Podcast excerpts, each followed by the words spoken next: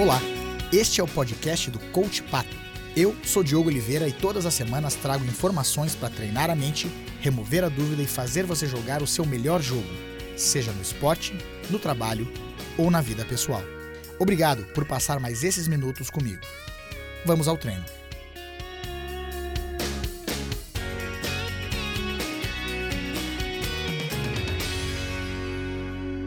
Salve galera, mais uma vez aqui no podcast do Coach Pato. E hoje falando mais uma vez daquilo que a gente pode aprender com os esportes que acontecem no nosso mundo, né?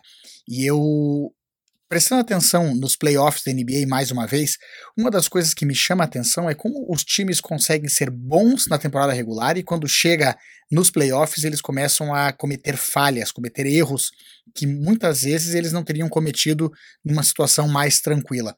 É, eu vejo principalmente o, jogo do Houston Rockets contra o, o, Golden State Warriors e o time do Houston teria é, tem jogadores que estavam indo muito bem durante a temporada regular e agora estão errando cestas é, absurdas.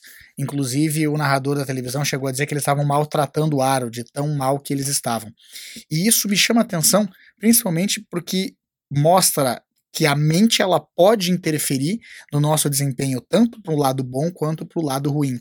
E fazendo um estudo um pouco mais profundo disso, é, eu estava vendo algumas coisas, alguns vídeos e algumas é, entrevistas do Michael Jordan, e é claro que isso me chama a atenção porque ele foi considerado é, um, um dos melhores jogadores de todos os tempos, se não o melhor jogador de todos os tempos. E a gente vê essa, essa noção em termos estatísticos, né? que os jogadores de basquete, quanto mais eles tentam fazer a cesta, quanto mais eles arremessam, é, maior é a chance que eles errem. Isso é comum. Né? É difícil um atleta ser, é, acertar 100% das cestas que ele tenta. E, e, isso, o fato de ele não acertar todas as cestas, dependendo do, do volume de cestas que ele acerta ou não, o desempenho dele no jogo é, sobe ou desce. Se ele está acertando, ele ganha mais confiança e ele começa a acertar mais. Se ele está errando, ele perde confiança e aí começa a errar mais. Agora, teoricamente, isso não, não precisaria acontecer, porque o arremesso de uma cesta ele é o mesmo fundamento e a situação é muito parecida com qualquer outra. A confiança, ou seja, a mente do atleta que faz com que uh, esse percentual ele suba ou desça. E vendo entrevistas do Michael Jordan e vendo coisas mais é, profundas do treinamento dele, uma das coisas que me chama a atenção é que, embora ele também, como qualquer outro atleta, não acertasse todas as cestas que ele tentasse, ele sempre é, é, tentava fazer as cestas com a confiança do que ele ia fazer.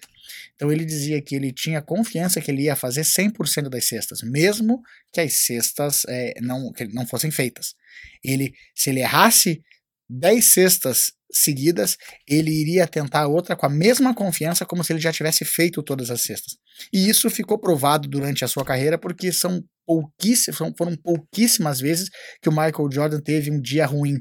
Ele, ele tinha consistência, era uma marca muito forte dele. E aí, agora, a gente estudando essa questão, é, é interessante para a gente passar para o nosso dia a dia. Né? Muitas vezes a gente ganha ou perde confiança baseada nos resultados imediatos que a gente está tendo. E às vezes, quando a gente está fazendo alguma coisa que não tem resultado imediato, é, a gente tende a perder a confiança porque a gente não sabe se nós estamos indo para o caminho certo ou não.